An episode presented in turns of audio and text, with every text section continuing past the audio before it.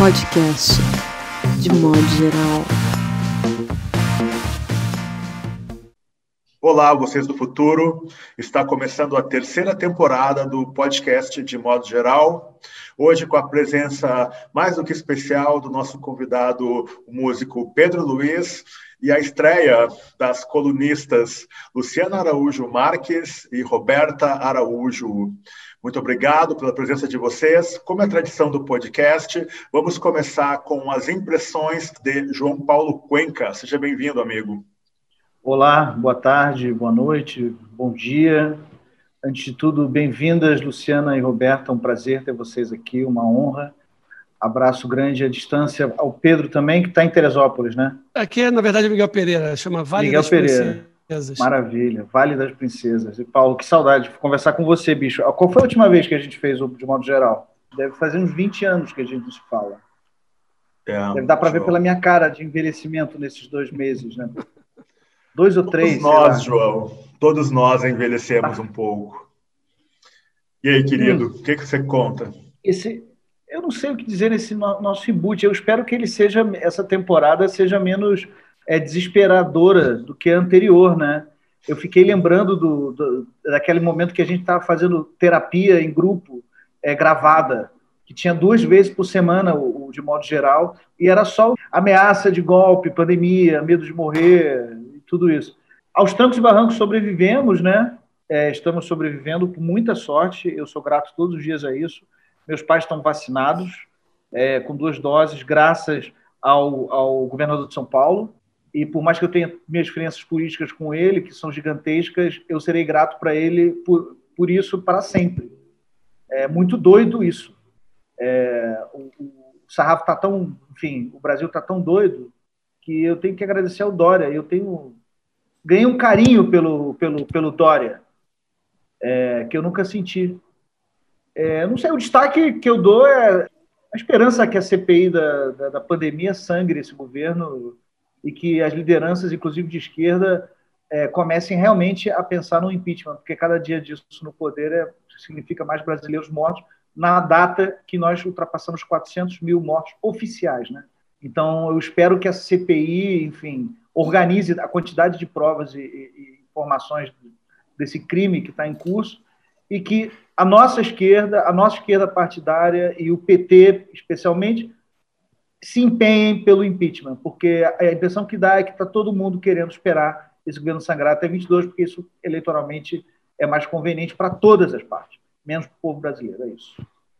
Muito bem. Pedro, seja bem-vindo, meu caro amigo. Muito obrigado pelo convite. É, já estou um pouco menos nervoso é, do que quando você me convidou, não só por, pela admiração que eu tenho por você como escritor, como pelo que eu é, ouvi né, do, do podcast. Estou feliz, muito, muito obrigado mesmo pelo convite e, e de estar com esse, esse time aqui tão interessante para conversar. E o que me, me, surpreende tem um pouco a ver, na última semana, tem um pouco a ver com o que o Cuenca falou, e, e, eu vou tentar ampliar um pouquinho a sensação que é os 400 mil mortos oficiais, com a expectativa de rumo a um milhão até 2022, né? e, ao mesmo tempo, uma é, letargia e uma normalização disso por parte, por grande parte da população. Né? Isso, é, para mim, chama bastante atenção como é que é, como é que nós chegamos aqui. O que nesse jogo todo que, que se joga sempre a política e a vida é política, né? E, e, e a nação é política, a atuações de cada um de nós aqui em suas vidas ou suas profissões é política. Mas como é que na, na política, vamos chamar assim, oficial, a gente conseguiu chegar nesse fundo de poço e, na verdade, empoderar um, uma fração da população que a gente sabe que sempre existiu, né? lamentável, mas que agora é quem está mandando em tudo. Mandando matar, que já, além dos 30 mil, já conseguiu 400 mil só de Covid, né? porque a gente não está falando né, das pessoas que estão morrendo na favela todo dia, nos, nos outros 10 casos também, inclusive na área da saúde, mas em todos os setores. Então, o que chama a minha atenção ainda um pouco, apesar disso estar martelado é, tanto né, no, nos, nos, blogs, nos, nos, veículos aqui que são mais afeitos a nós é, da esquerda e das causas progressistas, quanto no, na mídia oficial, batendo esses acontecimentos todo dia e a população, é, grande parte da população, é, tem a sensação de que grande parte da população não está nem aí para o que está acontecendo. É, de fato. Luciana Araújo Marques, minha cara amiga, jornalista, escritora, pesquisadora em literatura brasileira, tem um trabalho magistral sobre Capão Pecado, do escritor paulistano Ferrez, que eu sempre cito esse trabalho. Seja bem-vinda. Super obrigada, Paulo, pelo convite. É uma honra estar aqui com vocês. Eu acho que eu faria eco, né, também ao que o Cuenca e o Pedro já disseram mas eu acho que eu também queria. É... Bom, ontem, vai, eu, eu, tenho uma pegada, eu sou uma pessoa meio da memória e meio cronista, sabe? Então, é, eu tenho ouvido, eu ouvi muito dos programas de vocês, eu acho que eu tenho um pouco menos essa, essa captura de uma notícia, e às vezes eu, eu tendo a trazer as coisas ou para minha memória ou para o cotidiano. Foi uma coisa muito curiosa que ontem tocaram aqui a campainha de casa e era uma equipe de um determinado laboratório particular, né, é, pedindo para colher os nossos sangues para fazer uma espécie de histórico para saber se a gente já tinha tido contato com Covid. E, enfim, é, é muito curioso, né? A gente está sendo submetido a, a esse tipo de pesquisa por um laboratório particular, não é uma iniciativa, obviamente, nem do governo estadual, nem, nem muito menos né, do federal. Eu também estou aí com meu pai vacinado é, com o Coronavac nas duas doses. A minha mãe é muito jovem, vai, vai fazer 60 agora em maio, então ainda não foi vacinada. Mas eu queria, assim, então, claro, reforçar. É, não tem quem esteja alienado né, disso que está acontecendo, mas eu queria muito aproveitar esse meu tempinho aqui para dizer que uma coisa que me impactou muito agora nos últimos dias foi ter lido Cartas a uma Negra, uhum. da Françoise Egat. É, e eu fiz uma resenha para o Pensar, do Estado de Minas, que inclusive em algum momento, Paulo, eu lembro que quando eu fiz a resenha do, do livro do Jefferson Tenório, né, O Avesso da Pele, em algum momento eu falei do marrom e amarelo, né? No, no caso dessa resenha para pensar sobre Cartas a uma Negra, em algum momento eu falo sobre o Jefferson Tenório, porque eu justamente, é, enfim, ela, essa escritora, ela estabelece uma, uma correspondência, portanto é uma tem um formato de diário, mas ele é tanto romanesco quanto epistolar, então é carta, e a destinatária é Carolina Maria de Jesus. Uau. E é muito impactante, assim, o que ela traz, né? E uma outra coisa que me chamou a atenção, que eu destaco ali no texto, é que também tem um caráter que eu acho que, tinha ali, que tem ali no livro do Jefferson, que é esse lugar que você fala com alguém que já não está, né? E óbvio que Françoise H começa a escrever essas cartas em 64, mas essas cartas nunca são postadas, então elas nunca chegaram a Carolina Maria de Jesus, e elas só são publicadas póstumamente tanto postumamente, isto é, Françoise já estava morta, como Carolina também já estava morta, né? Então, fiquei pensando muito também desse lugar, é, dessas cartas que nos chegam desses mortos, mas, né, mas a partir de coisas que seguem vivas, e que eu acho que tem tudo a ver também com pandemia e o que a gente vai tratar por aqui. Brilhante. E eu queria dizer também que o João Paulo Cuenca, você que é uma acadêmica de muito conhecimento disso que se fala sobre literatura de testemunho. O João Paulo Cuenca, ele tem um projeto, não é, João, de registro desses tempos, desses dias que você vem convivendo com a pandemia. Então, bacana, tudo acaba se conectando. Roberta, minha cara amiga, você que tem um canal que eu admiro muito, que é o Justa Causa, onde você combina música, cultura, literatura com direito, tentando tornar mais acessível essas questões tão essenciais que são tratadas pelo direito. Você que é criminalista e também professora, além de dona do canal Justa Causa. Seja bem-vinda. Muito obrigado. Eu agradeço é, imensamente o convite, Paulo. É uma honra estar aqui falando com vocês, que são pessoas que eu admiro bastante, para a gente refletir um pouco, né, levar um pouco do pensamento crítico para as pessoas. Eu gostei muito do que a Luciana falou né, sobre o avesso da pele, principalmente. Eu recentemente conversei com o Tenório, né, numa live.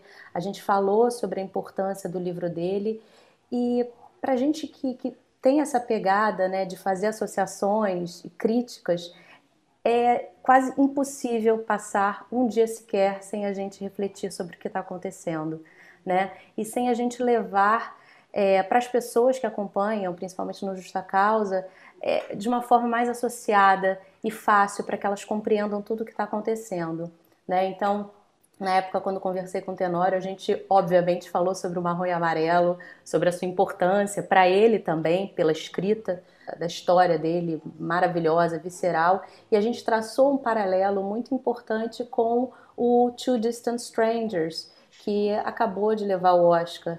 Então, a gente faz essa, a gente teve a cerimônia do Oscar, que também é importante falarmos, uhum. porque teve, tivemos críticas, enfim.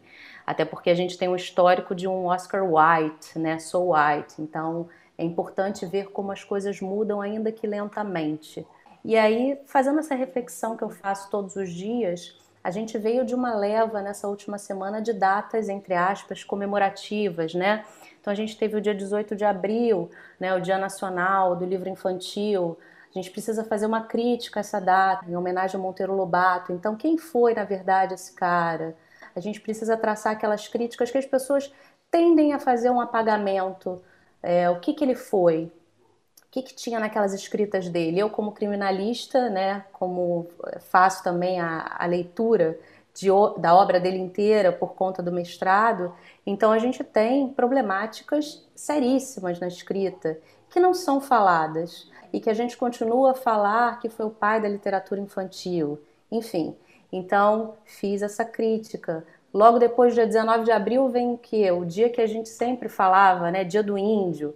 Então você vê também as crianças, ainda até hoje, pintando o rosto com cocar. Então a gente precisa também questionar isso, né? Na verdade, é o dia de resistência e luta dos povos indígenas ver também aquelas falas de pessoas incríveis como Krenak, o, o Daniel, enfim, vários indígenas em várias profissões falando sobre isso, foi muito importante. Aí a gente vem para o dia 22 de abril, né, descobrimento do Brasil, se você jogar no Google até hoje tem isso. Né? Então, fiz a crítica falando sobre invasão, traçando tudo, e me deixa um pouco triste saber que pessoas que estudaram, que tem mestrado doutorado entram na página, professores de história, e falam: não, na verdade foi uma chegada, né? Não, não podemos falar em invasão. Então a gente vê que ainda tem muita coisa pela frente.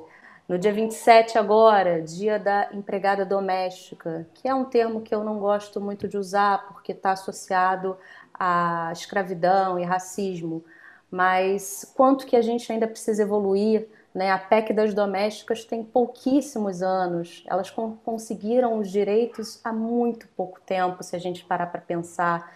Né? E aí eu preciso citar a Preta Rara, falando que a, a senzala agora é o parto da empregada. Né? A gente precisa falar sobre isso. E eu encerro com o Dia da Educação, que foi o dia 28 agora, e que a gente precisa questionar, né? Educação para quem? Quem tem o acesso à educação, principalmente nesse período agora de isolamento social, né? Escolas públicas, como é que as crianças e adolescentes estão estudando e se na verdade estão se virando? E aí a gente cita o Darcy Ribeiro, né? A crise da educação não é uma crise, é um projeto. Essas são as reflexões dessas minhas datas aí comemorativas. Muito bom, brilhante também. Que bom tê-las aqui, meninas.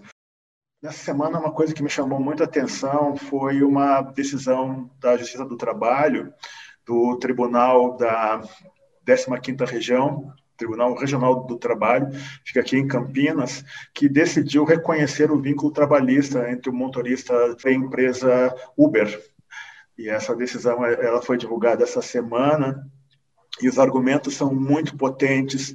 Eu não posso dividi-los aqui, porque não é esse o espaço, mas no voto do desembargador João Batista Martins César, tem uma comparação muito necessária com as decisões recentes de 2020 e 2019, que foram tomadas em outros países, e aí ele cita série de ementas de decisões tomadas na Inglaterra, Estados Unidos, países da Europa, e é muito interessante. E a certa altura ele faz um registro e também decisões tomadas aqui no Chile e outros países da América. Ele faz uma consideração que me parece precisa. Ele diz que pese a Uber se definir como uma empresa de tecnologia, todas as evidências apontam em sentido contrário.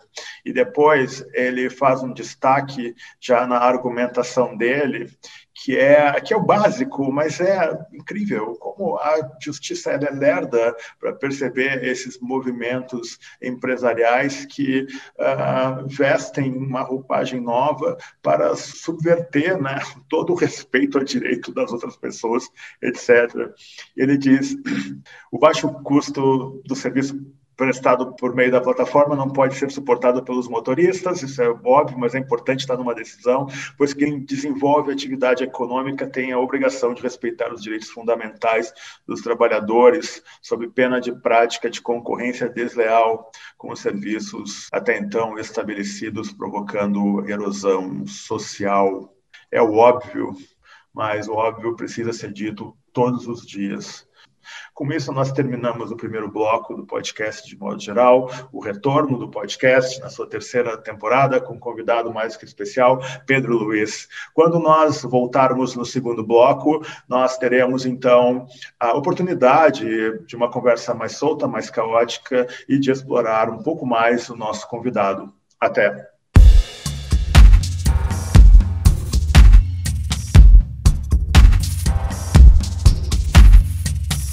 Podcast de modo geral.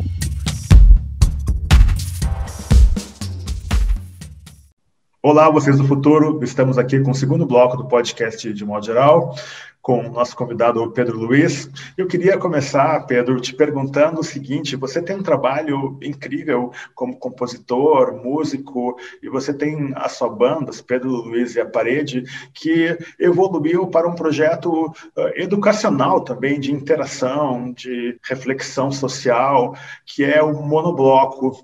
Com toda a experiência que você tem de circular pelo mundo e insistir nesse projeto maravilhoso que envolve a proximidade com as pessoas, pessoas.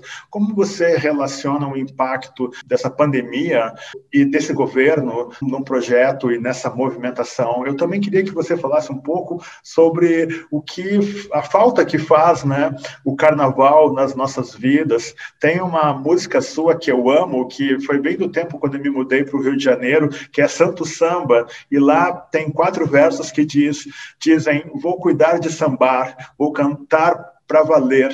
O samba é um santo remédio para quem quer viver. Obrigado pela citação da canção, eu gosto muito dessa canção. Cara, a combinação é trágica para a gente, porque na verdade é, é uma coisa que arrebatou o mundo inteiro, que é a pandemia, associada a um governo perverso com tudo que se refere à cultura, à informação, é... e aí vai um pouco do entretenimento, que o Monobloco se encontra um pouco num limite entre essas duas coisas. Começa como um, um projeto educacional é, formador de, é, em músicos, nos instrumentos das escolas de samba, para com isso contemplar toda a diversidade musical brasileira, que é uma coisa, né, um manancial realmente é, infindo. E de, que deu muito certo, né?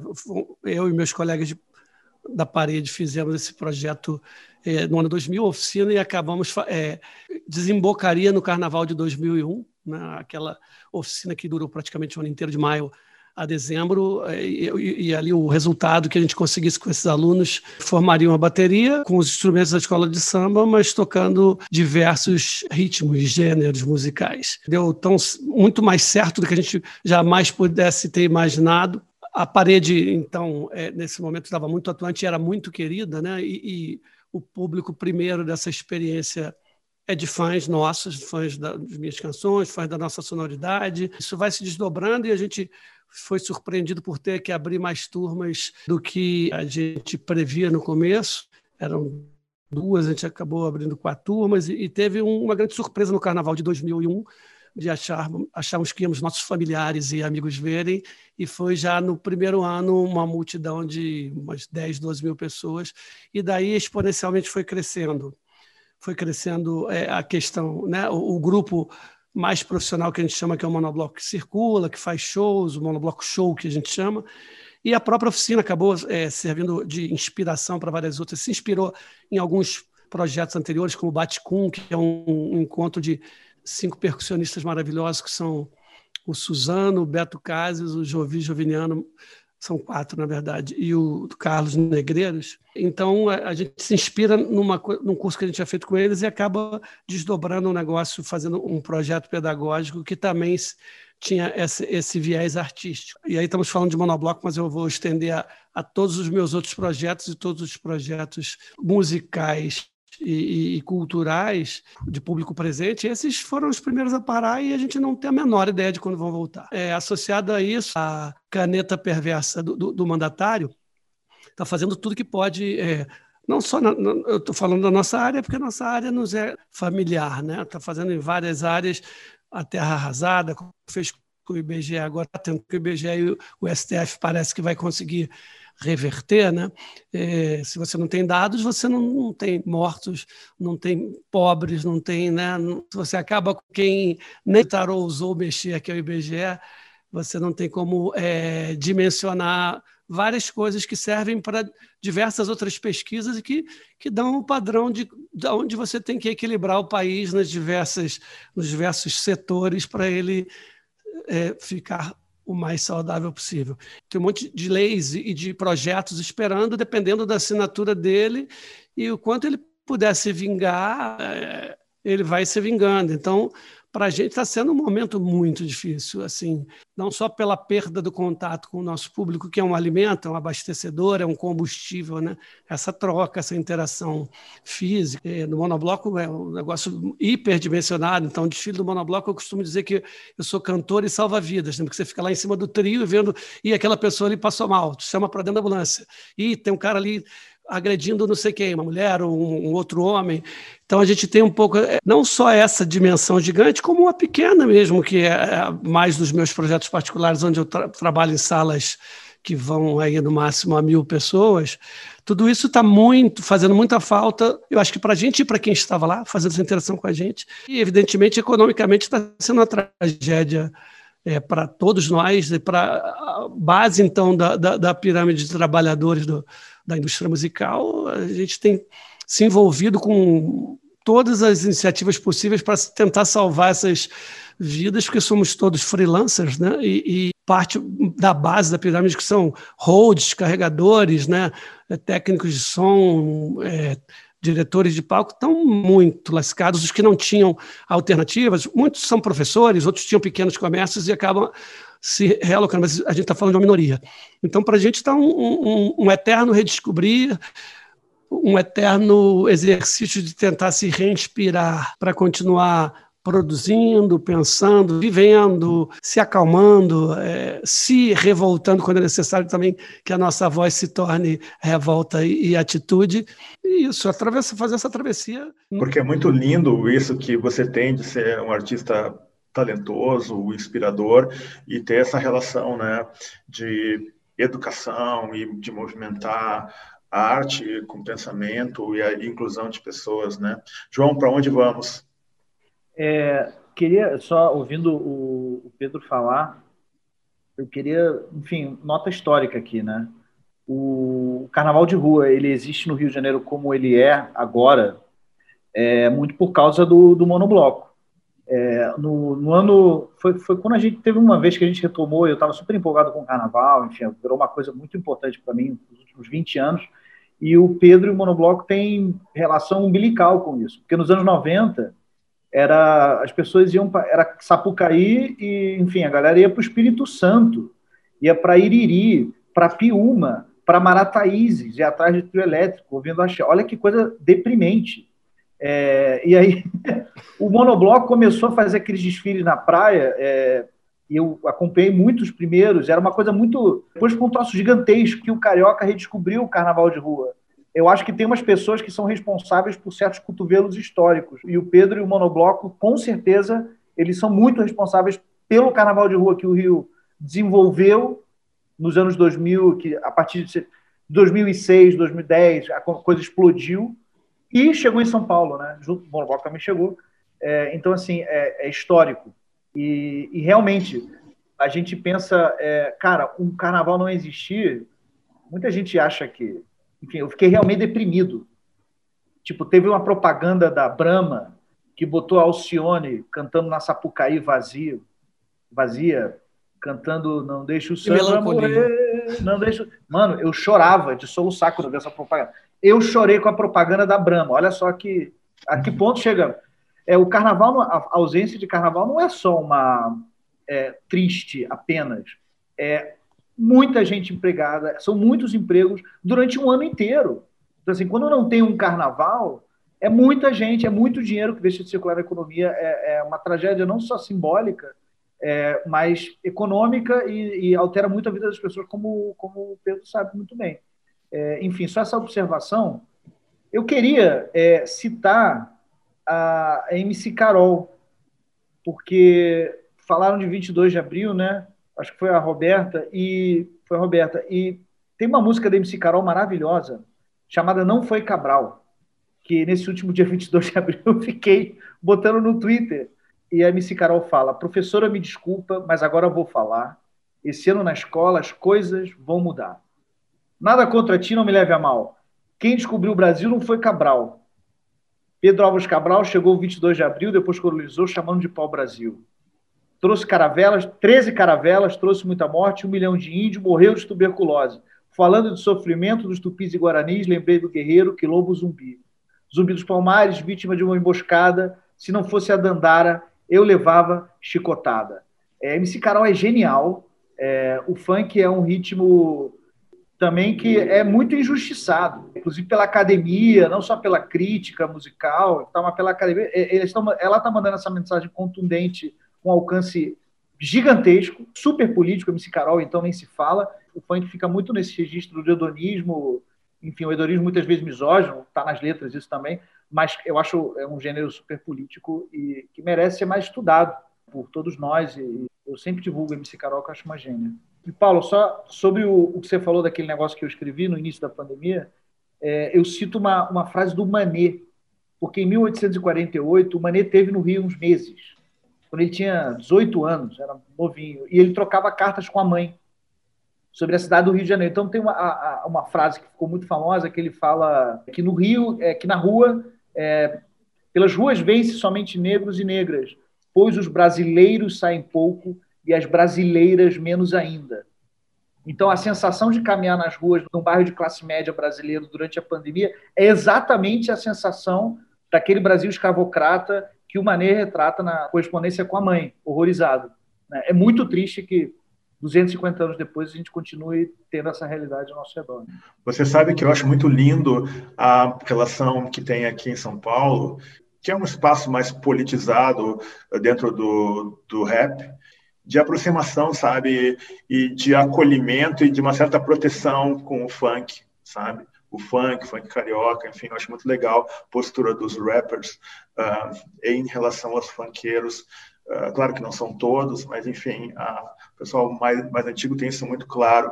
Roberta, me diz uma coisa: qual é a sua relação com o carnaval e para onde vamos, Roberta? Olha, eu, eu confesso que eu não sou uma foliã muito de ir em blocos, né? Comecei a ir mais é, depois que meu filho nasceu, levando para os blocos mais infantis e ele adora. Infelizmente a gente não teve no ano passado, nem nesse ano. É, tem alguns blocos que eu realmente gosto bastante aqui no Rio de Janeiro. E aí é muito engraçado, porque como assim você não gosta de carnaval, mas tem alguns blocos que você curte? Eu acho que é o clima, né? é, a, as pessoas fazem também o bloco. Então você sente um clima mais acolhedor em determinados blocos de rua. Outros perderam, na verdade, eu acredito, é, o sentido. Então, por exemplo, monobloco, bloco do Afrojazz, são blocos extremamente incríveis e importantes. E aí eu gosto muito de acompanhar o cortejo e fico mais como uma espectadora. Gosto muito de olhar assim a alegria das pessoas evoluindo pelo cortejo. É, é, muito curioso isso. Eu fico, na verdade, nesse papel de daquela terceira interessada na festa, querendo ver todo mundo pulando e brincando, enfim. E os blocos infantis também, que eu gosto bastante, né? E o Cuenca falou muito bem, ele citou MC Carol, falou do funk, né? De como que ele é injustiçado na academia. E eu concordo totalmente, porque é isso que acontece. É, o Rodrigo Ferreira, que faz parte do Afrojazz, né, dessa banda, ele está fazendo mestrado e ele pesquisa justamente isso, o sampleamento no rap. E como que é difícil entrar é, um trabalho desse, por exemplo, no mestrado, né? E eu vejo, percebo como está sendo feita a pesquisa, quando ele vai conversar com, com vários nomes do rap. E a alegria deles também de realmente estarem ocupando o espaço que deveriam ocupar. Isso é importantíssimo. E aí, quando a gente fala em ritmos, tem tudo a ver o samba e o funk, porque foram e ainda são ritmos muito criminalizados. Advogados, com certeza sabem disso, historiadores também. No período pós 13 de maio, precisava-se de alguma forma controlar aqueles corpos negros. E uma das formas de controle foi criminalizando tudo que fosse ligado àquela cultura, a cultura negra, né? Começou pelo samba, e agora a gente tem o funk, né? E aí, para quem acompanha os H6, isso acontece tanto de meninos e meninas que são presos e, enfim, a gente não tem nenhuma justa causa para isso e acontece muito, né? E eu queria fazer uma pergunta para o Pedro, porque eu gostei muito de uma coisa que ele fez é, durante o mês de março, né, o mês das mulheres, ele fez na página dele é, uma ocupação de mulheres. E a gente não tem muitas referências de mulheres ainda. Ou elas são apagadas ou elas são invisibilizadas na música. Eu queria saber dele como é que foi fazer essa ocupação na página dele. Eu, por exemplo, conheci várias mulheres através dessa, desse movimento dele. Oh, Roberta, que bacana é, sua pergunta. Na verdade, eu não fiz uma ocupação de mulheres eu abri a porta para uma grande parceira minha, que Cuenca conhece também, Paulo também, que é Bianca Ramoneda, que é minha parceira, além de minha comadre há 10 anos, que eu sou padrinho do TEL. Na verdade, eu abri para Bianca, que para mim é, é não só uma querida amiga, como uma referência para que ela ocupasse no, no, no, no, dia escolhido como Dia Internacional da Mulher, é, dando é, visibilidade às aos, às mulheres que ela quisesse e seus projetos, mulheres que ela quisesse seus projetos. E ela escolheu, fez um mapa com nove mulheres, por causa também de uma. Tinha muitas, foi difícil escolher, mas ela escolheu nove mulheres com distintas representações de distintos lugares do Brasil, da fotografia, das artes visuais, da, da é, atrizes e, e, e fez ali é, a reverência dela ao que essas mulheres estavam construindo. Mulheres incríveis, como você né, já é, ressaltou, inclusive, deu privilégio a mim de, de, ter descoberto por ali a obra de certas mulheres. Então, é, eu tenho muita reverência com isso, né, com, com essa questão que a gente vive numa, numa sociedade patriarcal tão ainda cheia dos velhos vícios que eu sempre estou aberto a entender o que que o lugar onde eu não transito, porque originalmente não estou ali, tem a nos ensinar. E eu acho que a Bianca foi muito preciosa nessa escolha. Tenho não só por ter muitas irmãs dentro de casa, mas por ter sido sempre muito próximo à energia feminina na minha vida, a observação do que a energia feminina tem a nos ensinar. Isso na minha vida foi, foi se desdobrando uh, dessa maneira como de, é, eu, né, eu tenho uma canção que eu tenho o privilégio de Elza ter gravado muitos anos depois de eu ter feito que eu que acabou batizando o, o, o disco dela o Deus é Mulher é de um verso de uma canção que eu fiz há muitos anos atrás para Rita de Cássia e que Elza me deu o privilégio não só de regravar como de batizar o disco a partir dela. Então é, não é assim não é nenhuma é, qualidade minha, não, é só realmente é, tentativa de entendimento do que as mulheres têm a dizer e de, de como o mundo ainda precisa da ocupação da mulher na, na, nas práticas, na vida, nas profissões, nos lugares, nas falas, na, nas representatividades. E ali foi só um, uma pequena ação dentro de uma. É, eu também fiz uma outra ação já na pandemia, que foi o, o Encantado por Elas, foi uma série de lives do meu Instagram, onde eu só entrevistei a cada semana é, uma mulher, foram cinco mulheres né, que tinham cantado canções minhas e que eu acho admiráveis, né? Assim, mesmo porque também são compositores e me deram o privilégio de, de é, cantar canções minhas. Foi a Roberta Sá, com quem eu tenho uma grande parceria, fomos casados muitos anos, inclusive. A Fernanda Abreu, que é a primeira artista a gravar coisas minhas no grande mercado. A Zélia Duncan, que é uma parceiraça de reflexões, inclusive políticas, uma gênia, uma monstra, Martinalha e, e Elba. Né? Essas cinco mulheres. Eu, eu fiquei ali um pouco como o Paulo está aqui de condutor de uma história, mas querendo que elas me contassem histórias. Então, estou sempre buscando é, abrir é, a, o meu entendimento para o que nós, como homens e, e, na nossa pequenez, é, no nosso botão único, abrindo para os multibotões que as mulheres nos apresentam. Legal, muito bom. Luciana, para onde vamos, minha cara? Olha, essa conversa é tão rica, né, que vai disparando várias questões que eu gostaria de comentar. É, lá no primeiro bloco, a Roberta estava falando do, do, do, Dia das Domésticas, né, problematizando essa palavra. Eu justamente tinha falado da, da leitura da Cartas a uma Negra, que justamente vai é, tratar dessa perspectiva de quem está trabalhando como doméstica, né, como faxineira. Uh, e Carolina Maria de Jesus justamente abandona esse lugar, ela prefere ficar nas ruas, né, catando papel. Então, é, essa, esse cruzamento entre quem está dentro das casas e quem está na rua, e pensar agora essa, essa posição que a gente está, enfim, me disparou várias coisas que eu gostaria de comentar. Mas daí linkando com toda essa questão do carnaval, é, eu, eu, eu, falei para vocês que eu sou da memória, né? Então, automaticamente, o meu pai, ele, enfim, durante toda a vida, ele sempre foi um motorista doméstico, né? Ele sempre foi um chofer. E tem várias figuras muito curiosas aí de quem ele já foi chofer. Mas digamos que o último emprego dele, que ele foi motorista é, de uma determinada pessoa por muito tempo, e quando ela faleceu, ele foi meio que trabalhar na empresa dessa, é, da família dessa pessoa, e eles tinham guindastes, né? Era uma empresa de guindastes.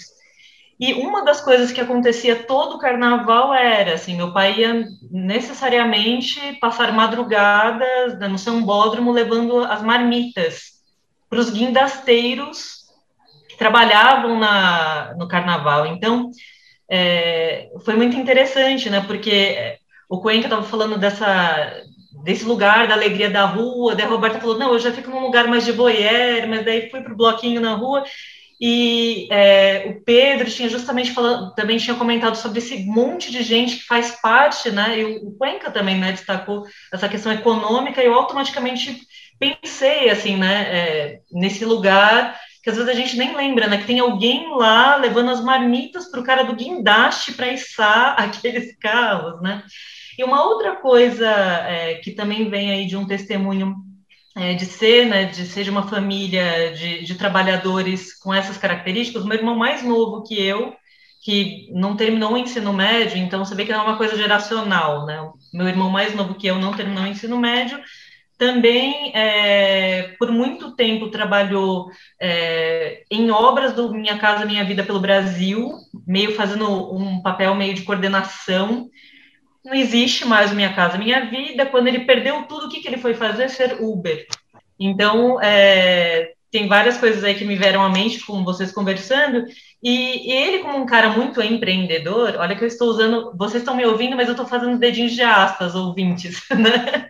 Ele ultimamente ele, ele, ele está como ele tem um guincho, né? Ele tem um guincho e uma coisa assim que nunca tinha me passado pela cabeça e que ele começou a conversar comigo sobre é o quanto os Ubers, na verdade, eles não são os donos daqueles carros, né? Que eles usam. Então, vários alugam o carro para tentar ganhar o daquele dia E uma das coisas que meu irmão mais faz é, em São Paulo e na Grande São Paulo com o guincho dele é buscar esses carros que são abandonados porque os caras não conseguem nem devolver na locadora, assim, é.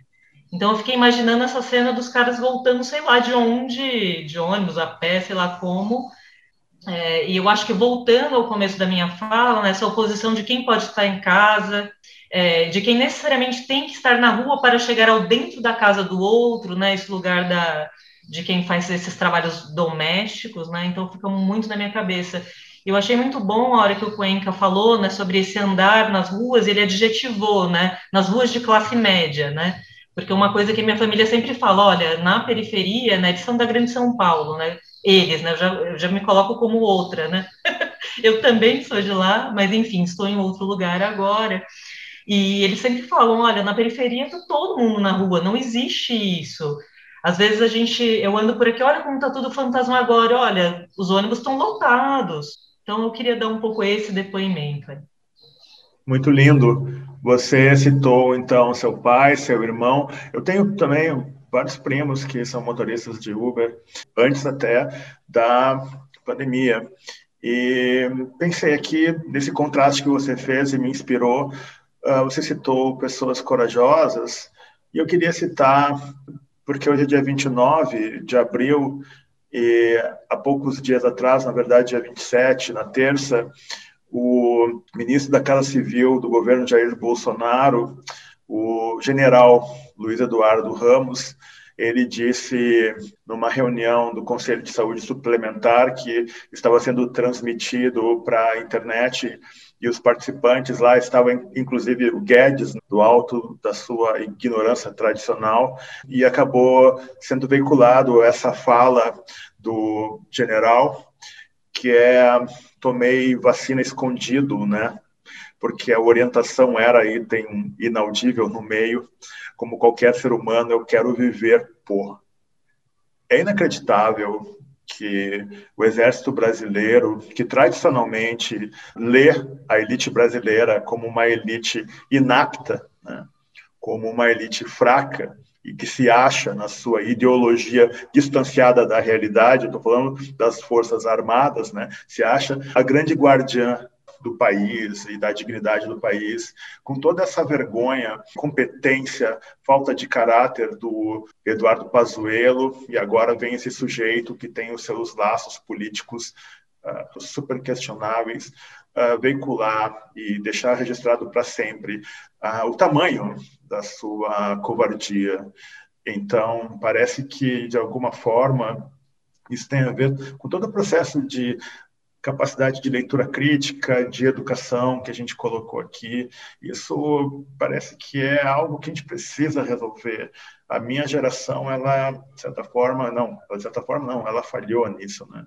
Quando eu participei da Flip com uh, em 2013, eu falei isso, as pessoas disseram, ah, como assim você está dizendo que a nossa geração falhou? Bom, passados sete anos, né? Não precisa nem uh, colocar em pauta, isso é a nossa realidade presente.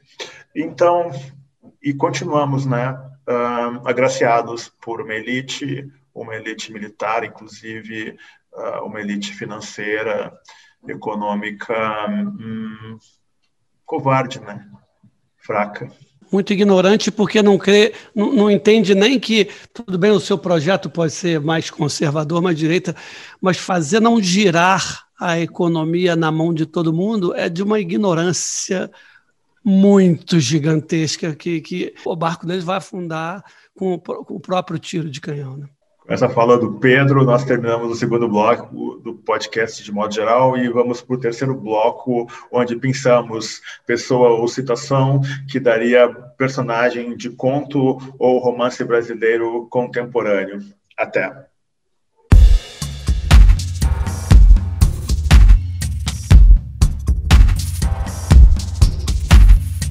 Podcast de modo geral.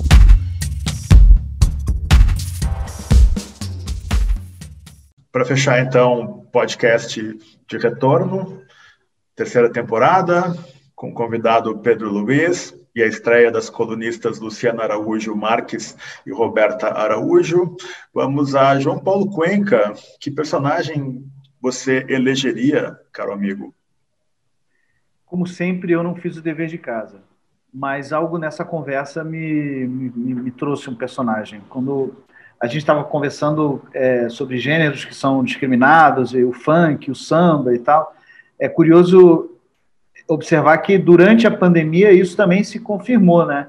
É, no Rio de Janeiro, por exemplo, é, teve festa de Playboy no Jockey Club e o baile lá do Belo foi polícia, helicóptero, a porra toda, de madrugada, prenderam o Belo, né? É, e aí foram na casa do Belo, acharam um monte de dinheiro, pegaram o dinheiro do Belo. Aí o Belo é amigo dos, dos, dos manos lá, do movimento, onde ele cresceu, enfim. É, eu faria um conto com o Belo. Ele seria, seria um dia na, um dia na vida de Belo. Acho que daria um, é um, é um, é um belo personagem, o Belo. É, eu encanto muito por, essa, por essas figuras é, muito cariocas, como o Belo e, por exemplo, o Adriano, o jogador do Flamengo, que eles cresceram nesses lugares, eles não conseguem, é, por, por, razões evidentes de conexão e afeto. Mano, os caras têm uns amigos que são bandido mesmo, entendeu? O cara vai lá fazer o baile que uns malucos que, que organizaram. Do mesmo jeito o Adriano, né? Tem foto, enfim. O Adriano também é outro personagem que eu amo. Assim, o cara tem todo o dinheiro do mundo, era um dos principais jogadores de futebol do planeta, é, tinha dinheiro para comprar uma vila é, na Itália, ganhava, enfim, um salário astronômico. Ele abandonou tudo para voltar para o Rio de Janeiro. Mesma coisa o Belo. O Belo poderia morar, poderia só cantar em lugares. É, né? Ele só podia cantar, de repente, no Metropólito. Não é nem mais Metropólito. Olha como eu estou velho. Ali no Rio, na Barra, no, naquele shopping. Agora não é nem mais nada. É nada, acabou, né? Porque virou quilômetros de vantagem hall também. Enfim, ele podia só cantar em halls, né? Ou nesses lugares. Não, ele vai lá e canta na, canta na quebrada dele, de onde ele saiu, para as pessoas. E, enfim, isso é marginalizado. Então, esse personagem seria o meu personagem. Legal. Luciana?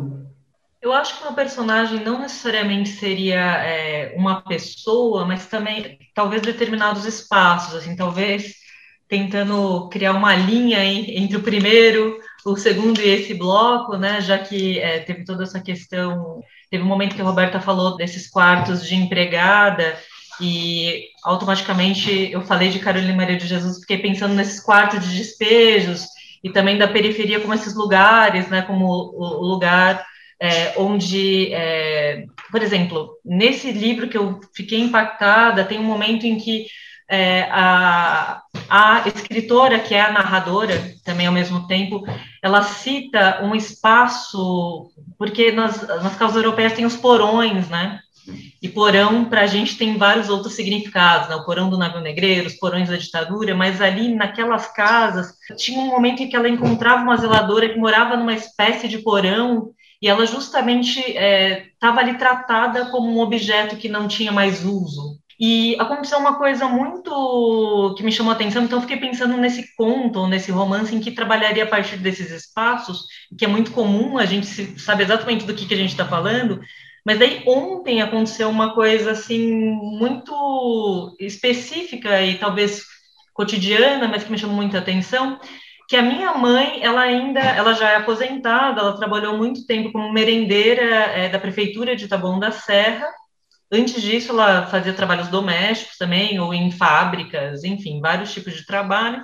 Então, ela se aposentou e é aquilo, a pessoa se aposenta e não consegue viver, né, com, com aposentadoria, então, às vezes, ela faz, às vezes não, ela tem algumas faxinas que ela faz. E tem um lugar especificamente que ela vai uma vez por semana. E ontem, ontem ela me contou, né, que ela, que ela viveu uma situação desesperadora porque ela ficou algo como 25 minutos presa no elevador. E a hora que ela ela me contou isso por WhatsApp, e eu achei tão forte a hora que ela falou assim: ah, eu fiquei 25 minutos presa no elevador social. E eu fiquei pensando, né, porque ela estava contando, ah, porque o apartamento é esse um por andar, e como eu subi pelo elevador social, no elevador social, esse um por andar, você só sai na casa da pessoa, né? Não é como você vai quando você vai pelo elevador de serviço, pelas escadas, que existe uma conexão com, outro, com os outros espaços, né? Porque a gente tende a muito falar sobre os condomínios, mas os prédios também têm essa, essa, essa questão toda. E dela estava falando quão constrangedor foi porque eles precisaram, é, ela precisou sair por essa porta do social e entrar pela casa de alguma outra pessoa, né? Então ela, a faxineira, teve que passar dentro de casa de um vizinho que provavelmente nem se comunica com essa outra vizinha para poder sair pela escada de serviço e entrar na casa onde ela trabalha, né? Então eu fiquei pensando o quanto esses espaços são são nota mesmo para um, um romance. E daí que daí é um, é, é um aspecto que realmente é, eu presenciei e que daí eu trabalho mesmo num livro que eu estou escrevendo há muito tempo mas que mesmo nós, né, sendo, é, a minha família sendo pobre e de trabalhadores tal, nós tínhamos sempre muita consciência de que nós não éramos a base, nós não éramos os mais pobres. Então, por exemplo, o bairro onde eu morava, né, que é onde os meus pais ainda moram, eu sempre pegava um ônibus muito cheio. Então, quer dizer, tinha gente que estava vindo de muito mais longe. Então, essa noção era muito, muito clara. E a outra coisa é que a gente morava num terreno onde tinha a casa dos meus avós, dos meus tios, todos no mesmo terreno. E no meio entre essas casas que eram de tijolo, tinha um, uma espécie de quartinho de madeira que era destinado às empregadas da minha avó, que era uma senhora pobre, mas que não tinha como fazer nenhum tipo de trabalho, então ela tinha uma empregada também. E era um quartinho de madeira sem janela, e eu conheci várias dessas meninas que vinham do Nordeste para morar ali naquela barraco de tábua no nosso quintal, né? Então acho que são espaços personagens que me interessariam muito e me interessam, aliás. Uau, incrível. Roberta? Bom, é, eu sempre pesquiso né, nas notícias algo que tenha associação com o direito, né, para eu poder, de uma forma mais simples, explicar para as pessoas. E tem determinados crimes que acontecem que realmente me chocam mais do que outros. Um deles é o do artigo 149 do Código Penal da redução à condição análoga de escravo, que é algo que acontece até hoje. Então, nessa semana, a gente teve mais uma descoberta de uma senhora de 74 anos, a Maria, é, Maria das Graças de Souza Rodrigues, né, que vivia numa condição, na verdade, subhumana, não podia sair de casa, num espaço minúsculo com 40 cachorros, 20 pombos, e ela conseguiu ser resgatada. E aí é, eu fiz uma pesquisa, vi né, quantas pessoas foram resgatadas né, no ano de 2020, nesse ano que a gente teve de Covid, foram inúmeras. Essa é, seria uma personagem realmente que seria importante trabalhar. E aí eu, a gente tem que citar o Torturado do Itamar Vieira Júnior, que fez um trabalho incrível né, com a história das irmãs, da Bibiane e da Belonísia. E ele fala um pouco também sobre isso, né? Na Chapada Diamantina. Seria essa minha personagem, a Maria das Graças. Legal, muito bom. Pedro?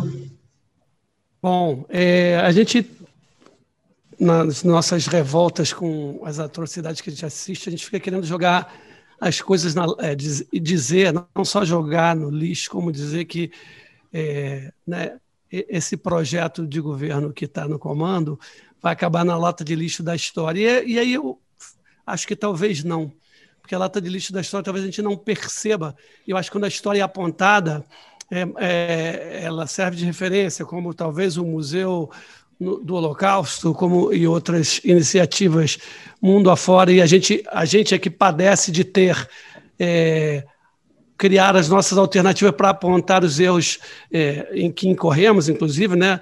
É, temos uma Constituição, mas que a gente, vocês que são mais dessa área do que eu, é, tanto Paulo quanto Roberta devem conhecer mais, mas como eu circundo um pouco aqui também, porque meu pai era juiz trabalhista é, e a família circula um pouco pela área do, do direito é, por osmose que seja, é, na verdade, é, a gente já, já tem, tem uma Constituição de 88 que deixou muitas brechas para acontecer o que está acontecendo, né? Vocês devem saber disso melhor do que eu. É, mas temos. E, e, aí eu acho que um, um, personagem que, na verdade, eu queria jogar ele, e jogaremos um dia ele na lata do lixo, mas que eu acho que é, é significativo, uma das primeiras frases que ele fala e a que ele soltou ontem, né, que é o nosso ministro da Economia, que primeiro começa com uma pérola é, de fezes dizendo que as empregadas estavam indo muito à Disney, né? E ontem diz que a expectativa, a expectativa de vida está aumentando muito e que isso seria um absurdo. Evidentemente, uma pessoa que quer acabar com a Previdência e acha que o problema do Estado são os idosos não incompetência. Então, acho que esse personagem, apesar do, do, indivíduo social não merecer, esse personagem é um personagem muito forte, porque ele traz, inclusive, o aplauso de pessoas que são vítimas da política dele. Então, talvez ele seja um personagem contemporâneo muito importante de ser estudado e de ser, de ser explorado. Eu fiquei impactado com uma notícia que fala de tokens infungíveis. São trabalhos que não podem ser trocados, como se fosse uma foto, e aí você coloca ela dentro de um formato, e aí você pode negociar, porque aquela foto ela é cercada de uma espécie de autenticidade digital, e ela não pode ser trocada e você fica proprietário daquela versão, que seria a versão autorizada pela autora da obra, que pode ser uma obra digital ou pode ser uma fotografia, e a negociação dessa é, é, um, é uma casa digital é, concebida dentro de um programa, de, de vários programas, na verdade, de videogames, e ela foi vendida por meio milhão de dólares e aí eu fiquei pensando uh, como que essa nova modalidade, que seria esse não fungível, não é? Você dá essa tamanha importância para uma obra digital, ok, é uma obra de arte, mas parece que, que sempre a gente tem esse comparativo do que é a realidade e para onde vai o dinheiro. E nessa perspectiva, essa relação tão contrastante, que está um pouco também naquela música do Gilberto Gil, né, quando fala da, da sereia, um, mas... Novidade. Uma, novidade, perfeito, Pedro, muito obrigado. Dele do Herbert. Dele do Herbert, né? Ontem, por sinal, Pedro, eu assisti o documentário que entrou na Netflix dos quatro Paralamas. Os quatro Paralamas. É, interessante. E, e aí você vê né, todo o poder do Herbert, Herbert, né, uma coisa assim fora da curva mesmo, a força desse sujeito. E, Pedro, na linha do que você disse, meu caro, Paulo Guedes, ele é a amostra, sabe, de onde pode ir essa desconexão, sabe? Essa insensibilidade. E isso não tem nada a ver com, com a arte que eu citei antes, entende? Mas uh, o que leva esse tipo de caminhada de, de uma pessoa né, que vai se afastando do que é mais essencial, que é o outro, né? Você perceber, se sensibilizar, manter-se atento, porque eu sempre trabalho na linha de que a vida é um sopro e essas pessoas elas vão passar pela vida sem terem entendido nada. Terminamos aqui o terceiro bloco do podcast de modo geral, agradecendo demais a Luciana, a Roberta, João Paulo e especialmente ao Pedro, que para quem está assistindo neste momento pelo YouTube está com o seu cão. O, o, Tom, o Tom. O Chico não é muito dado à, imagem. Olha, Olha E a Luciana também com outro belíssimo cachorrinho. É muito lindo isso, né?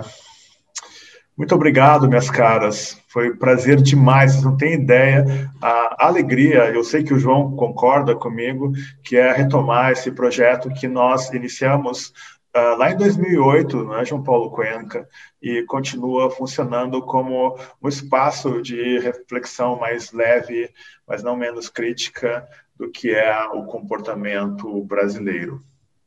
Muito obrigado. Bom, muito obrigado pelo convite. Para mim foi muito, muito especial. Foi um desafio de, é, para mim realmente um privilégio poder estar provocado por pessoas com reflexões tão, ao mesmo tempo tão profundas, procedentes e tão poéticas. Muito obrigado, Paulo, pelo convite. Obrigado, Cuenca. Até o próximo restaurante. Muito obrigado, meninas, pelo que eu pude aprender com vocês hoje também. Pedro, como teu fã já há anos, eu só posso dizer muito obrigado e até a próxima.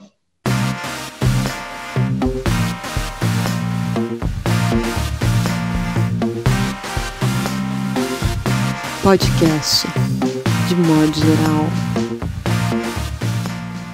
eu começo trabalhando muito cedo ali, né, com o circo voador do arpoador ainda, fazia parte da banda voadora e fui é, muito jovem, a música acabou me levando pelo braço e tinha tanta história. Eu tenho que tomar cuidado, inclusive, para não ficar intervindo, porque Cuenca deu crédito ao monobloco, eu queria dividir esse crédito com outras coisas importantes contemporâneas. Meu primeiro contato com o funk foi meu filho mais velho, quando ele tinha uns, sei lá, uns 12 anos, nem isso, ele era, não tinha nem 10 Ele me deu de presente um disco que era dele, que era do Rap Brasil, que era com os funks originais, um, um vinil, com os funks originais mesmo, é um disco do, ali, né, do, dos anos, é, talvez, 90, 90 e pouquinho.